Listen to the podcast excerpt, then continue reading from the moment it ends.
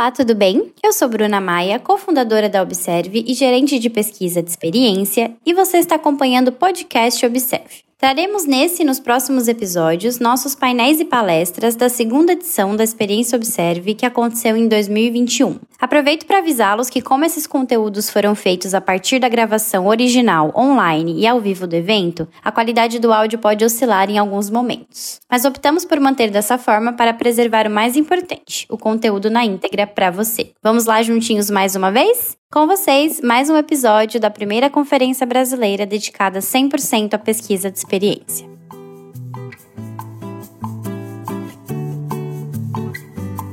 Olá pessoal, sou a Janaína Bernardino, especialista em acessibilidade digital na DASA, mas designer, designer research, designer de serviço e outras disciplinas do design. Eu sou uma mulher branca com cabelos encaracolados, castanhos, olhos castanhos eu estou vestindo uma blusa preta e eu estou sentada num fundo cinza. Eu tenho deficiência visual, sou cega e designer. E eu vou dividir aqui com vocês hoje alguns cases e como eles aconteceram na prática e como a pesquisa foi importante para a gente construir um produto e uma entrega muito legal. Eu vou contar para vocês aqui um pouquinho da minha história eu sou designer há mais de 20 anos, eu tenho 39 anos, então eu já fiz alguns trabalhos bem legais e um deles é, foi ter trabalhado no Itaú Unibanco, o que me proporcionou trabalhar em cases bem diferentes. E eu vou contar aqui dois deles que foram premiados no concurso WIF Design Awards é, em 2018 e estão vigentes até hoje. E um terceiro case falando sobre a experiência de diversidade na, no âmbito da pesquisa, como é que a gente está se aproximando do público de pessoas com deficiência e fazendo discoveries incríveis na DASA.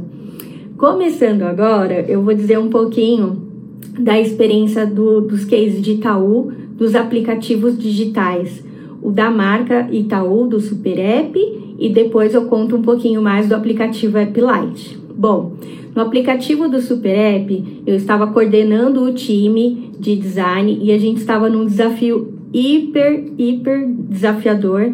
A gente vinha de uma evolução de experiências de look and feel, proposto até pelas próprias marcas, né? A Apple faz isso com a gente, ela de tempos em tempos renova a sua experiência visual e provoca as marcas também a se atualizarem. Então a gente vem ali de uma evolução do skillmorfismo, que é o design quando ele é muito parecido com a experiência visual real da aparência. Então era, eram aqueles botões com volume, lembra? Então, a gente estava vendo dessa transição para uma experiência mais flat e dali à frente a gente falou: não, vamos ter que redesenhar a experiência e começar do zero. Nosso cliente espera e precisa dessa experiência nova, com tantas oportunidades novas do mercado chegando. Então nós nos reunimos num time gigantesco, não era só eu não, viu? Tinham outros designers, tinha um time de pesquisa que nos apoiava muito ali naquela época, que era o time é, dentro do marketing e os UX Researchers, ainda não estava esse nome tão desenhadinho em 2018, mas a gente tinha também o time de UI e algumas consultorias muito interessantes nos apoiando.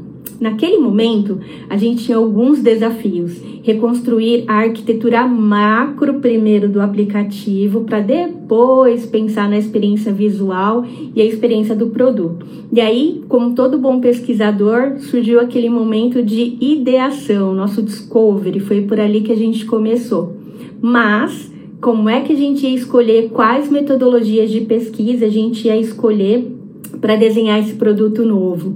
Então foram várias frentes, né? O time de UX estava fazendo uma pesquisa de experiência e de arquitetura de informação, em vários workshops que nós fizemos juntos, e eles ali construíram exercícios e dinâmicas para nos provocar como time. E aí convidamos várias pessoas do produto. Então tinham pessoas das áreas de produto de cartões, produtos de conta corrente, seguros, investimentos, para que eles co-criassem com a gente. Então, nesse primeiro momento, optamos por um discovery co-criativo. Logo depois, a gente também, em paralelo, já estava fazendo uma pesquisa de imersão visual. Então, a gente estava fazendo um mood board com todas as referências de benchmarks e referências visuais que a gente acreditava que era um bom norte para o nosso trabalho.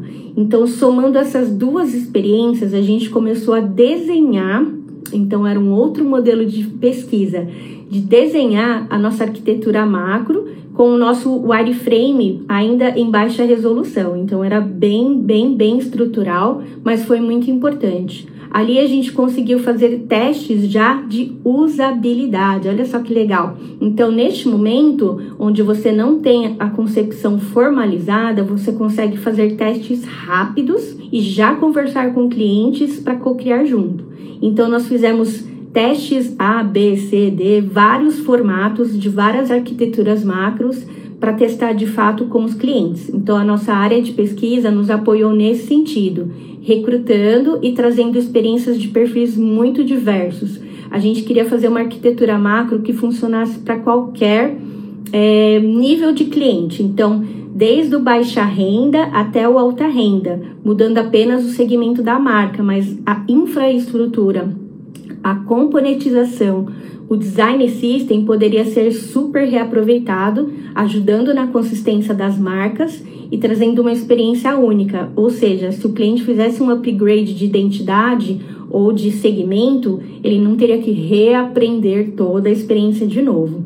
Então, neste momento, nós optamos por fazer esses testes rápidos com os clientes. Neste momento, ainda era possível fazer sala espelho, então nós levamos algumas opções de, de arquitetura macro e nós dividimos com os clientes entendendo qual seria o melhor modelo de uso para a experiência dele. E eram wireframes em baixa fidelidade, é, com um protótipo também ali feito nestes aplicativos de celular mesmo, muito rápido para a gente testar a experiência. Destes feedbacks, a gente já começou a entender muitas coisas importantes. Primeiro, a identidade até dos ícones, né? Se os clientes entendiam que, que, que ícone seria interessante para um extrato, que ícone seria interessante para uma home, o que, que ele gostaria de ver na home inicial dele. Então, acabei de me logar, com, o que, que eu gostaria de ver em primeiro momento, como ele gostaria de encontrar os seus produtos, como ele gostaria de procurar até a nomenclatura. Neste momento, a gente também começou a perceber que entre as camadas de perfis diferentes dos clientes, a gente poderia ter até mesmo diferença na, no tagueamento do nome do produto. Por exemplo, será que crédito e empréstimo é a mesma coisa para todos os clientes? Hum, então, crédito para um público pode ser também tomar dinheiro do, né, do, da, financeiramente do banco, mas o empréstimo pode parecer mais pejorativo. Nossa, estou endividado, peguei um empréstimo do banco. Então, dependendo do segmento, nós também optamos por palavras diferentes a partir desses testes de usabilidade. E aí, passando essa etapa de arquitetura macro, nós conseguimos fechar uma navegação por tab bar com cinco botões fixos e uma experiência de home adaptada à experiência do usuário. Então, o que, que a gente aprendeu também? Que em alguns momentos do fluxo da jornada do usuário eu teria que blindar. Então, o que, que é isso? Blindar é naquele momento não me veja com propaganda se eu quero fazer uma transação bancária, estou tenso e eu posso errar. Então, todas as nomenclaturas de botões, é, os, os steps para fazer as atividades bancárias foram muito bem estudadas e testadas novamente com clientes. Então, quando a gente está ali com uma dúvida, onde a experiência pode mudar a concretização da, da atividade dentro do aplicativo, o site, é muito importante a gente consultar o cliente sempre. Então a gente estudou e, e, o nosso desafio era achar um meio termo, né? Como é que eu faço uma experiência única, mas também que fosse personalizada? Então eu teria que pesquisar muito sobre quais eram essas nomenclaturas e um fluxo que funcionasse para qualquer tipo de pessoa. Lembrando que além dos segmentos entre baixa renda e alta renda, a gente ainda tem cruza com outro fator de pesquisa, que é o light ou heavy user.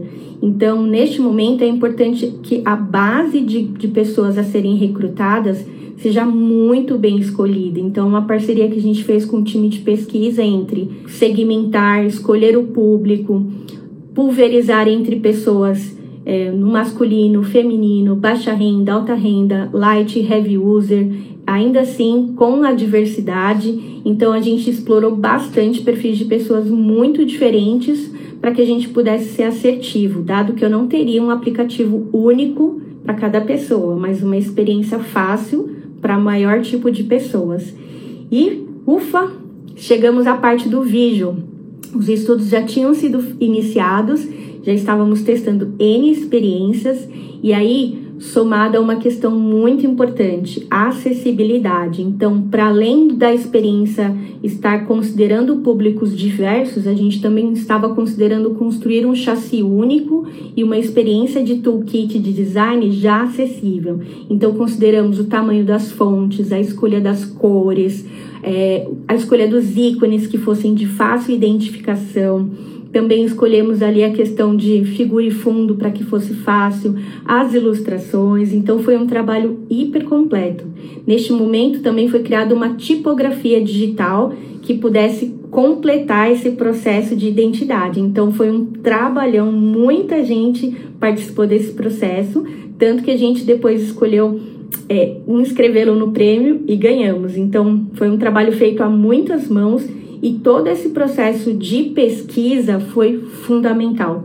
Sem ele, a gente não teria sido assertivo e ele não estaria aí funcionando até agora como uma identidade proprietária da marca e também sendo muito fácil de ser atualizada, porque ela foi construída no módulo de cards, então isso também facilitou. E o próprio usuário hoje, na versão atualizada, consegue co-criar ali, né? Ele consegue modularizar e criar sua própria experiência de dashboard pós-login. Então isso foi muito legal.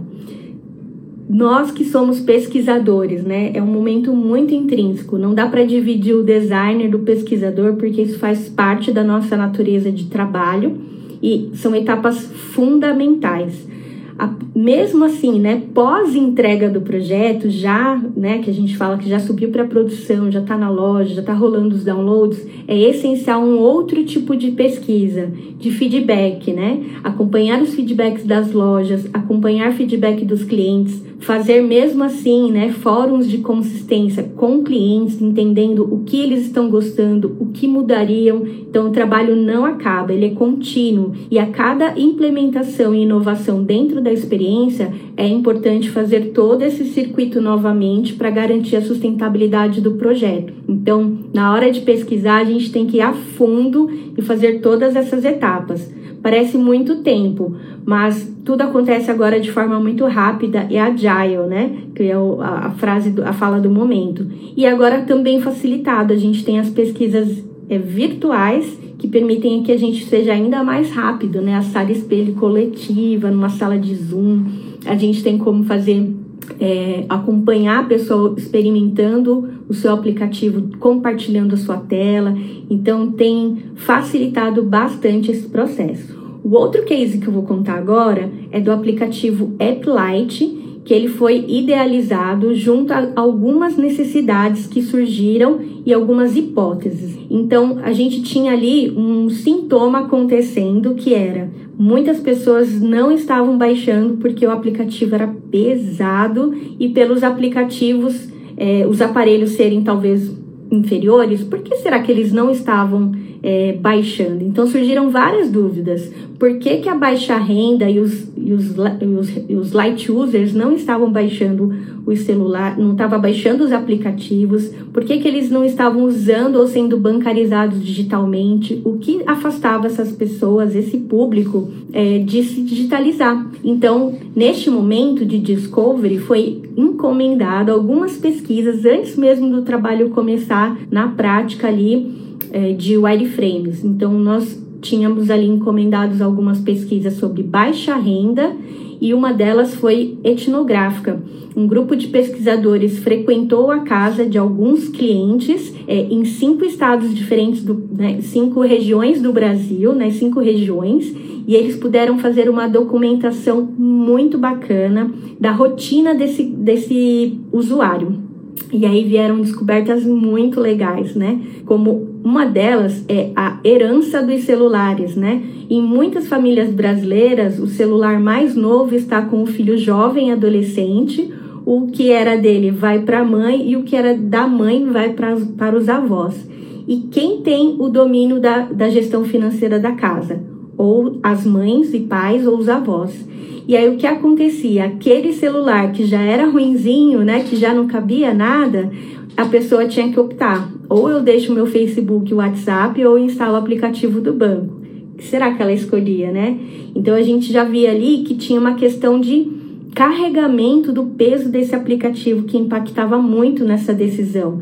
E aí a gente já tinha ali uma pista bem importante. Esse aplicativo tem que ser light, muito leve e muito fácil. Outra coisa era o medo do engajamento digital. Essas pessoas de declararam nas entrevistas também esse medo de sair do papel para o digital, a medo do filho que usava o celular também descobrir a senha, saber quanto a mãe tinha no banco, será que as senhas ficam salvas? Tinham todos esses tabus. Então era muito importante também fazer uma educação financeira e um cuidado ali no, na, na comunicação de como isso é, seria prático, simples e seguro para essas pessoas. E mais um fator que veio nas pesquisas é que elas queriam que fosse algo tão simples quanto mexer num caixa eletrônico. Já tínhamos pistas suficientes, então seguimos para aí sim as nossas fases de ideação. Nós começamos então a fazer workshops novamente com pessoas de áreas distintas dos produtos é, conseguimos captar ali quais eram os produtos mais, utilizado por, mais utilizados por essa faixa de pessoas e conseguimos criar ali uma versão simplificada do aplicativo maior, que era o Full do Itaú. E neste processo a gente conseguiu entrevistar públicos bem diferentes e que nos ajudaram a co-criar.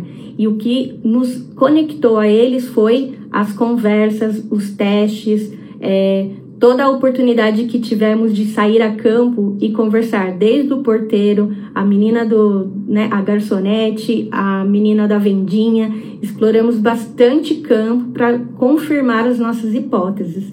E feito isso, aí sim a gente começou um, um processo um pouquinho maior, que era até entender qual era o fluxo de uso desse aplicativo, quem ofereceria, quem contaria para ela. Entrou aí um pedacinho de service design também entendendo que o o gerente das agências tinha um papel fundamental de ensinar e indicar para que esses clientes também baixassem esses aplicativos.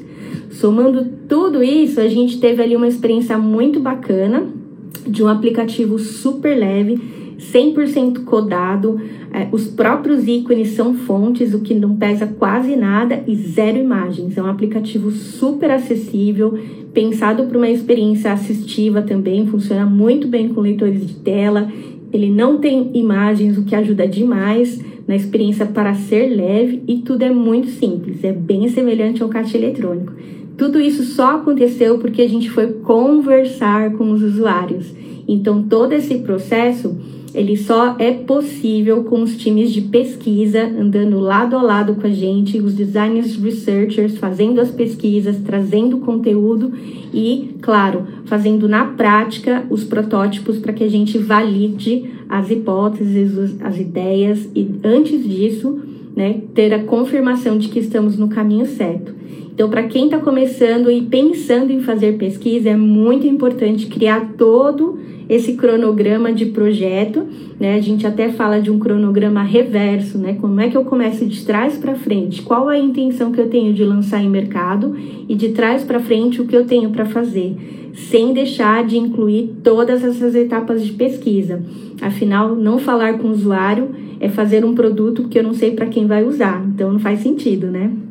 E o terceiro case aqui para fechar é uma experiência que agora estou fazendo atualmente na empresa DASA, que é Diagnóstico das Américas, que contempla trazer para perto as pessoas com deficiência. Então, eu que não enxergo, já senti algumas dificuldades no processo de agendar um exame, propriamente ir no laboratório e depois colher, né, saber os resultados dos meus exames.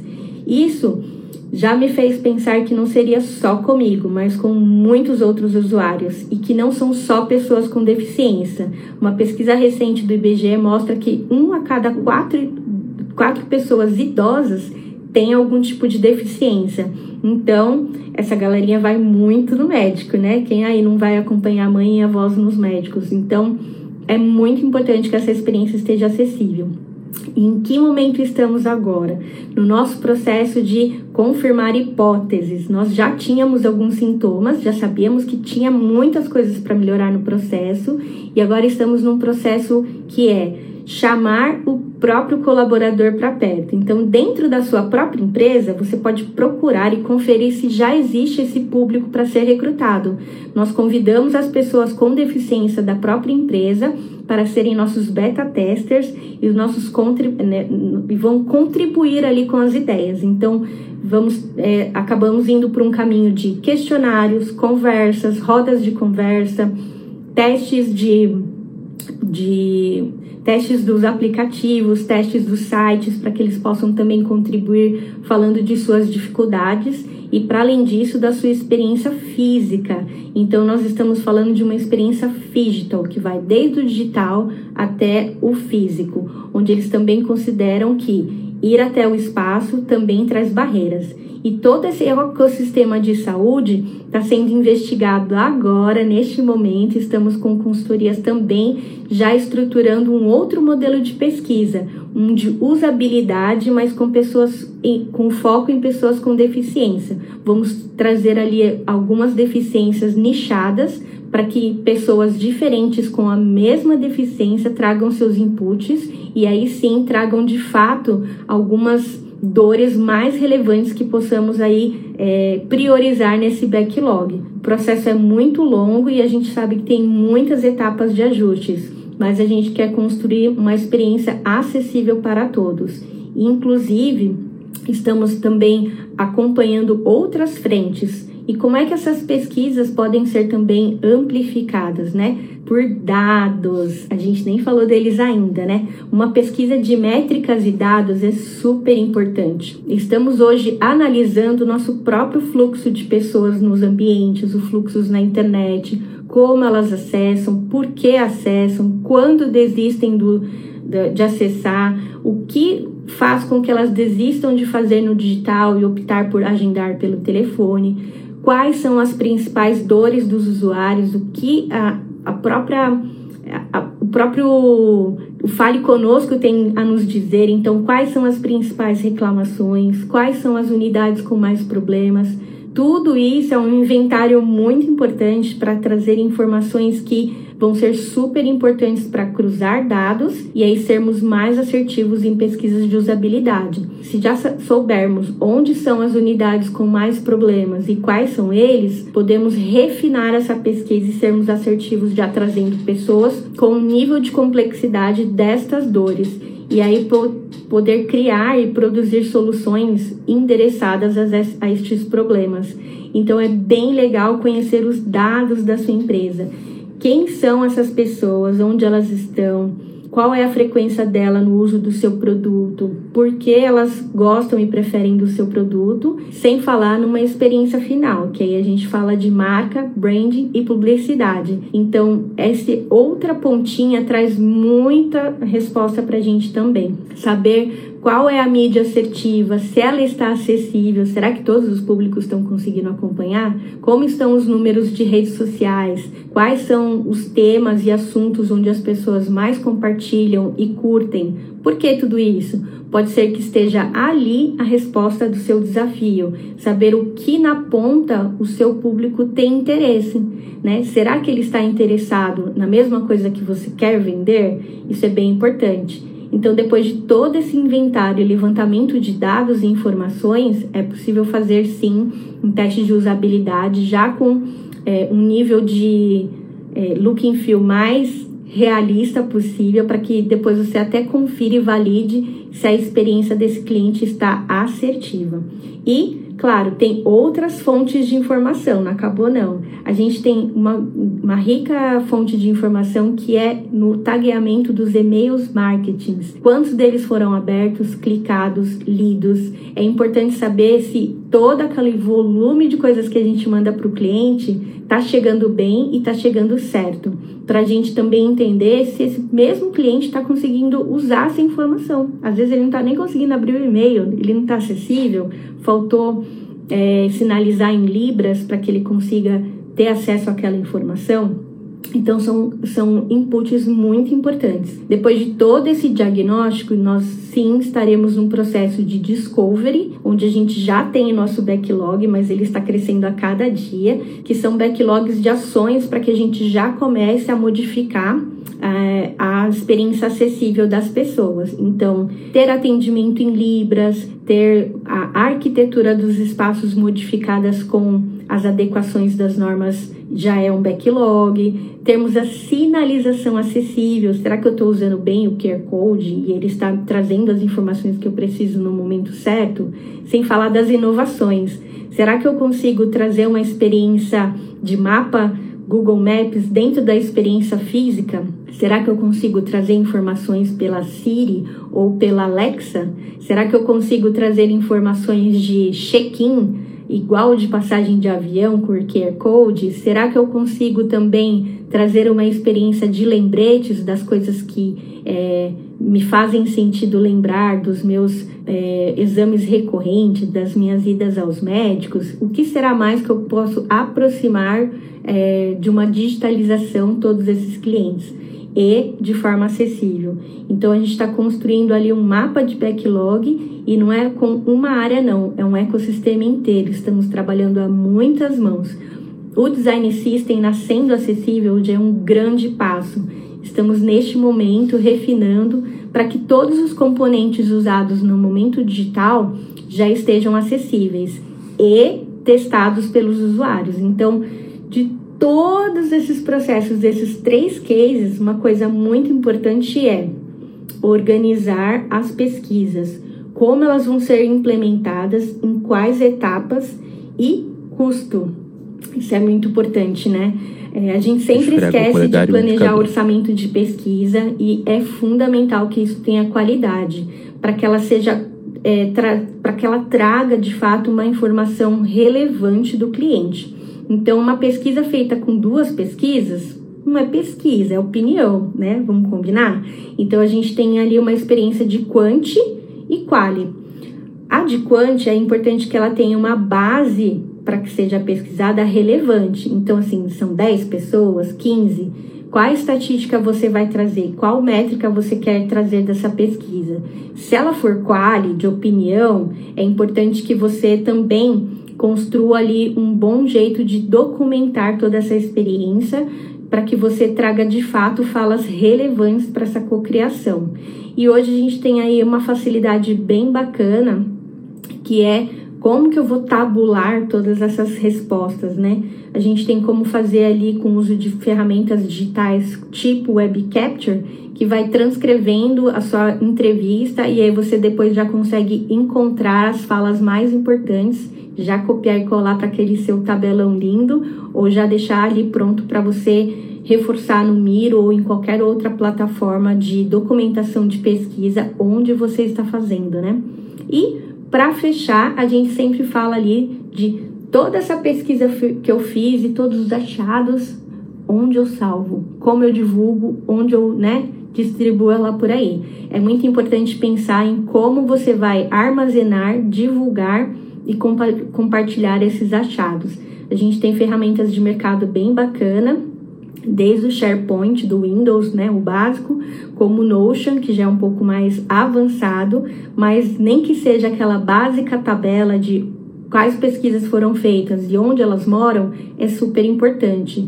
E o que a gente sempre, né, recomenda ultimamente é Fez uma pesquisa? Crie um paper, crie um resumo da sua pesquisa em poucas palavras, um abstract mesmo, tagueie palavras-chave e publique por aí, seja no Medium da sua empresa, seja no blog, seja num, no seu arquivo de, né, interno. É importantíssimo dividir esses achados e, claro, colocar nas suas apresentações a fonte de tudo. Um bom pesquisador cuida da fonte, data, data é importante, hein, gente? Vai pegar coisa velha. Data e qual é a relevância daquele entregável. Então, é bem bacana você também cuidar disso, para que não fique ali um achado vazio. E para fechar, eu quero colocar aqui o desafio para vocês. Vocês estão recrutando pessoas diversas na pesquisa de vocês? Pessoas com deficiências, pretas, brancas, pardas, indígenas, pessoas de outras regiões do país, pessoas com características diferentes, gordas, magras, altas, baixas. Você está fazendo isso? Se não estiver, fica aqui a dica final: recrute pessoas diferentes e você vai ter inovação diferente por aí também.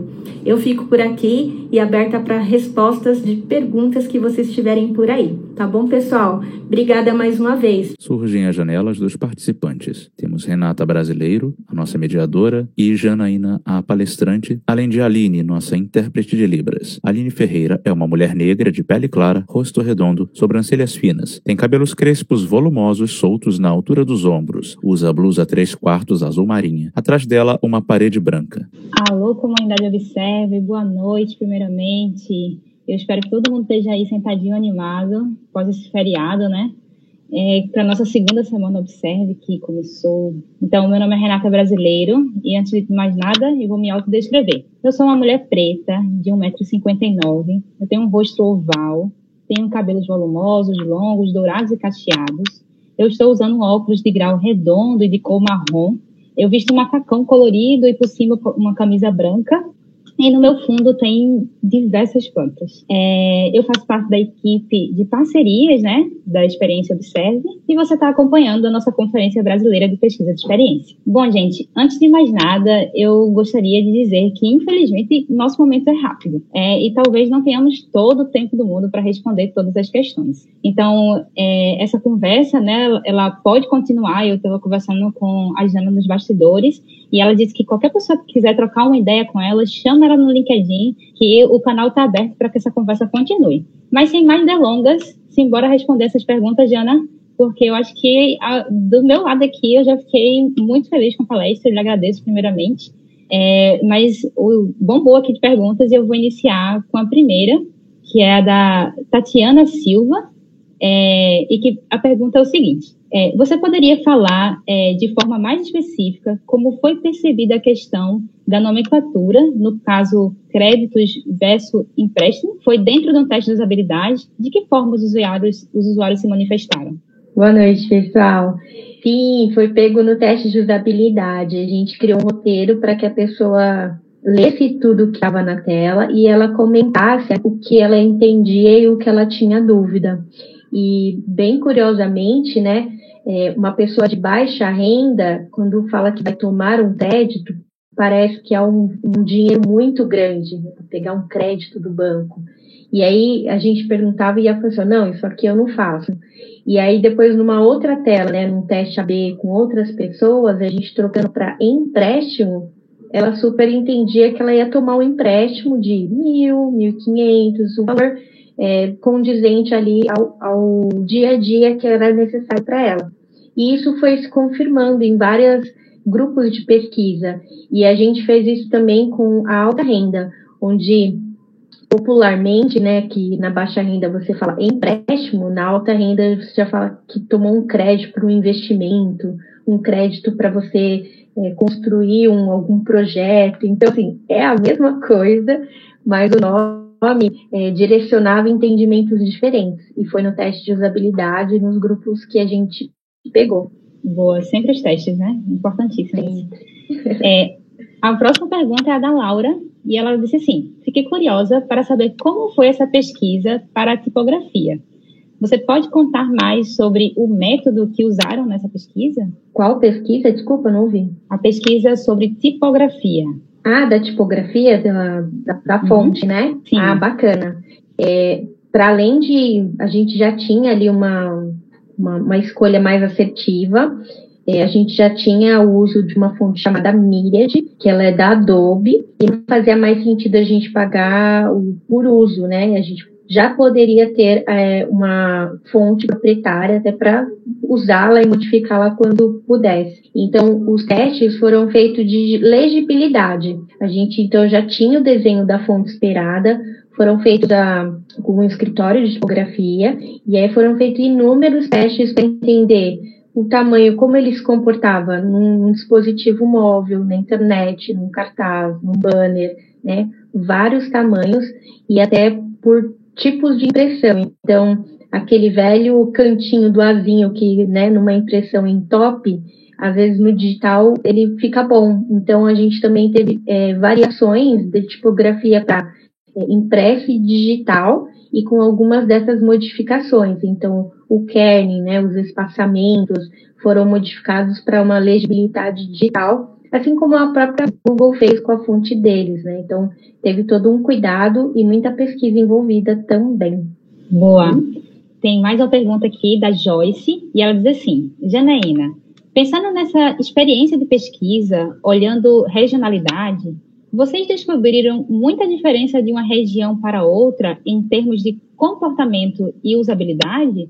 O quanto isso foi importante para uma visão mais ampla? Sim, é, também. Tem essa questão de volumetria, do que, que as pessoas usam em cada região. Então, por exemplo, essa questão do crédito do celular, né? De é, não, não ter uma conta fixa e ir colocando crédito, ele é muito comum mais nas grandes capitais, né? Que a pessoa usa mais e aí faz aquela ligação, está no meio da rua, é mais transitório, né? Enquanto que nas regiões mais é, distantes, a pessoa tem menos deslocamento a longas distâncias, então ela utiliza mais o Wi-Fi e pouca recarga. Então, qual é a prioridade de você ter na tela uma recarga de celular em primeiro lugar versus o, né, a poupança que, de repente, lá no, né, no, em outra região, eles vão priorizar, não, eu quero todo dia dar uma olhadinha no meu dinheirinho e ver se está aqui no meu cofrinho, né?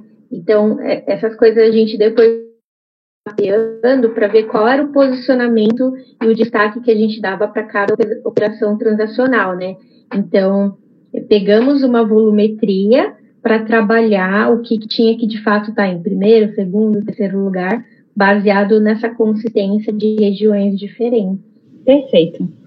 É, tem outra pergunta da Andressa, que diz assim: quando o produto é um documento, por exemplo, um guia manual, como aplicar testes de usabilidade? É, aí, por exemplo, esse guia, se ele for um, um documento interno, é importante também consultar. A gente está agora mesmo com um time de é, de Human Insights, né, que cria os papers de inovação aqui da DASA, e eles estão nos consultando para ver se nós que somos consumidores, designers, né, somos cons, consu, é, consumidores dessa documentação, como é que a gente consome esse material? É por palavra-chave, é pelo resumo, é pelo índice, pelo index de outras coisas, e com, se isso de fato está acessível. Então, é, quando é um documento, um guia, né, tem, é importante perguntar para o usuário, mesmo que seja interno. Ou se é externo, né? Eu estava outro dia conversando com o pessoal da Whirlpool, que é Brastemp Consul, né? E a gente estava ideando ali, né? Por que, que os manuais de eletrodomésticos ainda precisam ser um livretinho e não um QR Code na caixa que te leva para um manual digital? Poderíamos mudar já, né? Então, é, sempre perguntar para o usuário, porque é ali que ele traz respostas bem importantes e quem é que guarda o livretinho, né? Acaba jogando fora, enfim. É importante olhar para o seu público e conversar com ele mesmo. Verdade. É os produtos para pessoas, né? É, tem uma pergunta que, é, inclusive, no meu momento enquanto ex-research, é, me interessa muito, inclusive, essa resposta, que é uma pergunta da Lívia, que diz assim: poderia detalhar mais como acontece essa sala de espelho no Zoom? Ah, sim, sim. Bom, agora tá fácil, né? Você consegue, é, no, tanto no Zoom, no Teams, né? Agora também já tem, você consegue criar um grupão, fazer uma introdução, né, fazer aquele esquenta com o time, é, com, com o público né, recrutado, ah, como vocês estão, aquele boas-vindas legal, e depois dá para dividir em grupos, né? E aí cada mediador, né, cada pesquisador fica num grupo, faz uma, uma atividade ou individual ou com um menor grupo de pessoas e depois retorna à sala maior. Ou de uma outra forma que até pelo StreamYard, StreamYard ou outros de ao vivo, onde você consegue é, dividir a sala ou deixar o link para que a gente consiga ficar assistindo mesmo a, a pesquisa, né? Então você consegue ter ali a pessoa pedir para que ela compartilhe a tela, ou se você está usando uma webcam ou a câmera mesmo do, do computador deixar ligada e aquele link ao vivo. Então ele se transforma numa sala espelho virtual. E aí tem lá você conversando com o seu entrevistado e ao mesmo tempo umas 30 pessoas penduradas ali assistindo um link privado, claro, né? Não vão colocar no YouTube e abrir o link. Mas uma, um, um time de pessoas que é o do produto pode estar tá assistindo em tempo real e até co-criar com as perguntas. Então já teve uma situação de está conversando com um pesquisado e aí ele fazer uma citação de uma dificuldade e o próprio time de produto e de, de tecnologia de falar, ah, pergunta se gostaria da solução tal. E aí no WhatsApp eles já mandaram para o entrevistador e ele já fez a pergunta ao vivo. Então, é, o, a, o, período remoto nos forçou também a inovarmos e, e é muito prático, né? Porque aí você consegue ali já interagir e com as pessoas em suas regiões distintas, né? Então, como a gente também está trabalhando de forma remota, a gente tinha pessoas em locais diferentes, mas participando da pesquisa ao mesmo tempo. Tem sentido? Com certeza. O, o virtual faz com que a gente se adapte e, e essa adaptação vem para o melhor, né? Em relação a. São processos que a gente vai se desenvolvendo e eu acho que a sala espelho. Eu, até o StreamYard eu não tinha nem pensado nesse, nessa opção. É, mas eu achei muito interessante. É, tem uma pergunta da Flávia que diz assim: em time de produto que ainda não possui um profissional de UX Research, quais são as dicas para começar do zero? É, aí a gente fala de desk research, né? É o que, que já tem pronto no mercado. Então, às vezes você está ali criando algo que já foi pesquisado. Então, mediums, fóruns, são pontos bem legais de você é, fazer uma varredura inicial, falar, será que alguém já pesquisou o que eu estou pesquisando? Dado que eu tenho recurso zero, né, um orçamento zero para ter alguém aqui comigo, então, esse para mim é a dica número um. Sempre alguém já pesquisou algo parecido. E aí, num segundo momento, é o que a gente chama aí de o design universal, né? A gente faz todas as etapas no, na equipe. Então, você mesmo ali recrutar pessoas, é, conversar, fazer o protótipo, dividir. Então, não é o ideal, a gente sabe que não, porque é, pode estar enviesado ou até mesmo né, faltar metodologia, mas é o que a gente fala, é melhor do que não ter conversado com o usuário. Então, minimamente, se você fizer uma entrevista, um bate-papo, que seja, você já vai tirar insumos do que, que é necessário ali para você depois traduzir em tela para esse usuário. Com certeza. O importante é conversar com o usuário, né? O importante é fazer a interação. Uhum. É, tem uma, uma pergunta aqui da Thaís, que diz assim: Como foi esse processo de pesquisa? Quais ferramentas foram usadas? Como é, definiram o nicho a ser entrevistado? Como foi a construção do, do questionário? É uma pergunta enorme, mas você pode responder em relação a qualquer uma das suas, tá. dos seus cases. Acho que, diferente do produto final, acho que isso é uma, é uma conversa coletiva com o time de trabalho, né? Acho que quem está ali na frente do negócio, os PO e PMs, né, eles vão estar tá ali com um farol de quem é o target, quem é o alvo desse produto. Então, é, fazer isso muito alinhado para que seja também um, um, queimar o que a gente fala, né? Um queimar uma pesquisa com o público errado. Então, trabalhar com o time de CRM da sua empresa, né? Quem é que cuida da base de dados da empresa, para que você tra traga também é, uma base sólida ali para você recrutar. Então, ah, acho que eu vou conversar com o porteiro porque ele pode ser um cliente do meu produto. Se você já tem a base de dados interna, é mais fácil porque você vai ter mais segurança e assertividade. Agora, se for uma, uma pesquisa ainda muito de discovery, muito aberta, até vai, mas cola no pessoal do CRM, que é quem né, faz a, dispara os e-mails, tem o público-alvo já dos segmentos do, dos produtos internos para ser bem afetivo e trazer pessoas reais ali para o seu produto. E ali eles já têm muito, muitos dados, né? Quem mais usa, quem mais frequenta o ecossistema do produto, é, quem que mais faz download, enfim, tem vários dados e aí você já consegue extrair uma base bem legal. Perfeito, Jana. tem uma pergunta da Bruna que diz assim: qual é a diferença de um service designer para um UX research? Olha, eu, eu entendo que eles são, eles se complementam, porque mesmo o service designer, ele vai fazer os touch points, né, que chamamos pontos de contato, e ele vai precisar pesquisar. O service design, no, nos trabalhos que eu já participei, ele acabou olhando para toda a estrutura macro do sistema. Então, às vezes, o service design está pontualmente testando uma tela ou uma jornada. E o, e o service design ele vai estar tá mapeando a jornada por completo. Então, até quando a gente fala assim, ah, o pessoal fez uma compra nessa tela. E aí, será que quando ele quiser fazer o serviço pós-venda, né, uma reclamação, uma compra, e ele vai ter que sincronizar com essa tela onde ele fez a compra e descobrir que ali que ele errou, eu vou ter mapeado a jornada por completo. Ou quando chega a, a reclamação lá no saque, alguém tem que ter mapeado para descobrir em que ponto, é, em que momento da jornada teve alguma falha.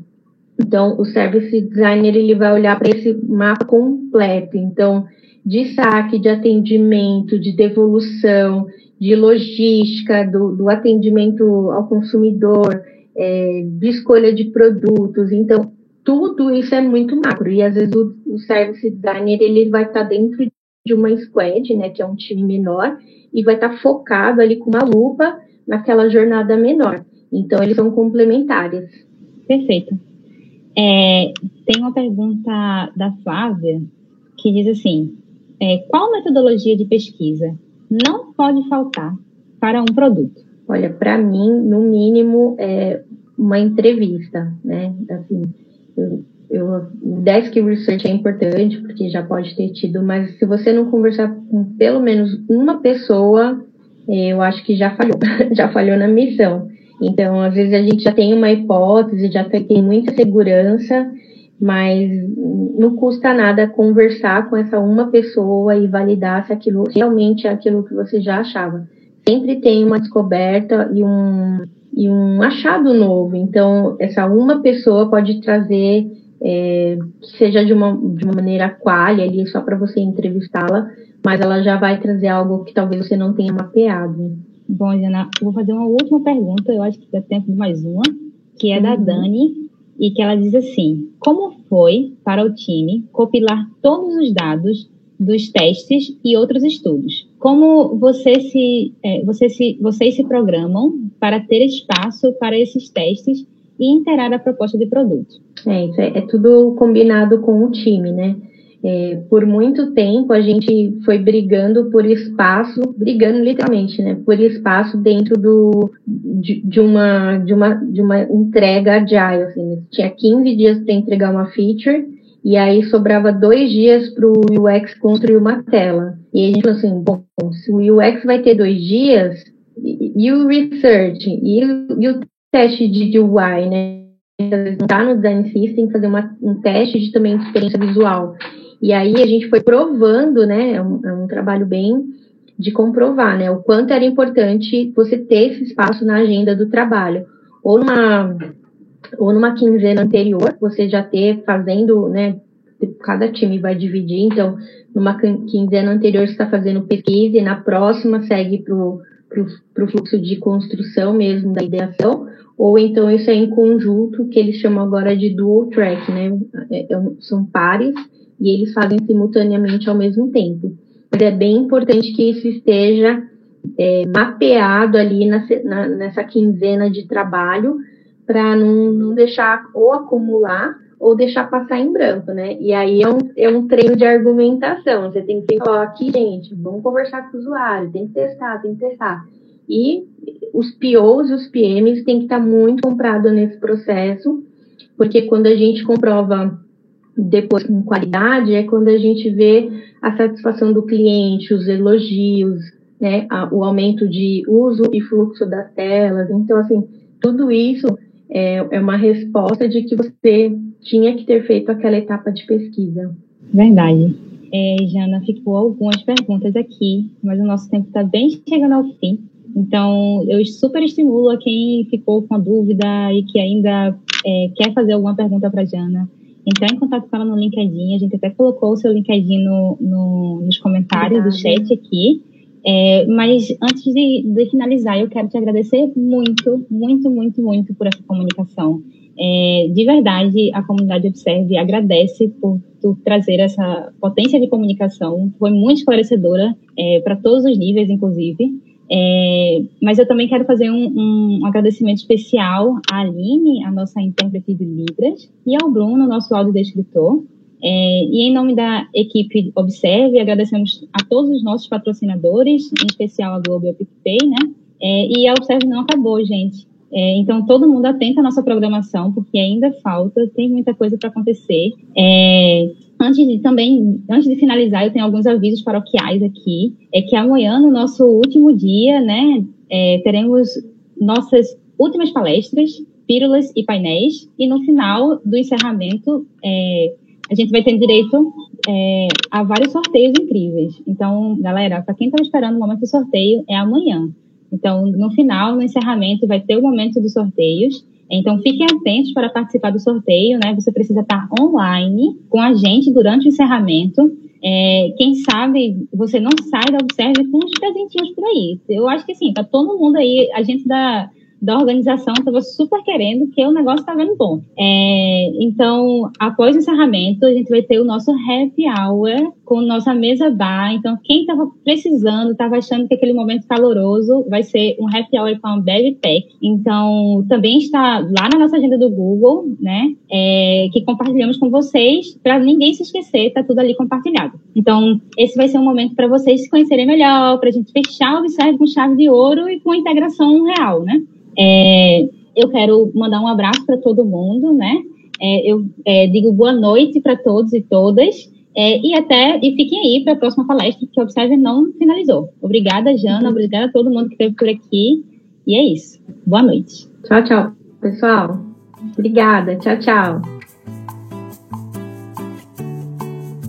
Para que essa temporada do podcast Observe aconteça, contamos com o patrocínio do MBA User Research, Research Ops e Liderança em Design do UX Unicorn. Todas as letras, Ladies That UX, Nina Talks, Vagas UX, Deficiência Tech, Jovens UX UI Designers e HX Conf. Clique para seguir o podcast nas plataformas de áudio, compartilhe com os colegas e continue acompanhando a experiência Observe nas redes sociais e fazendo parte dessa história com a gente. Obrigada!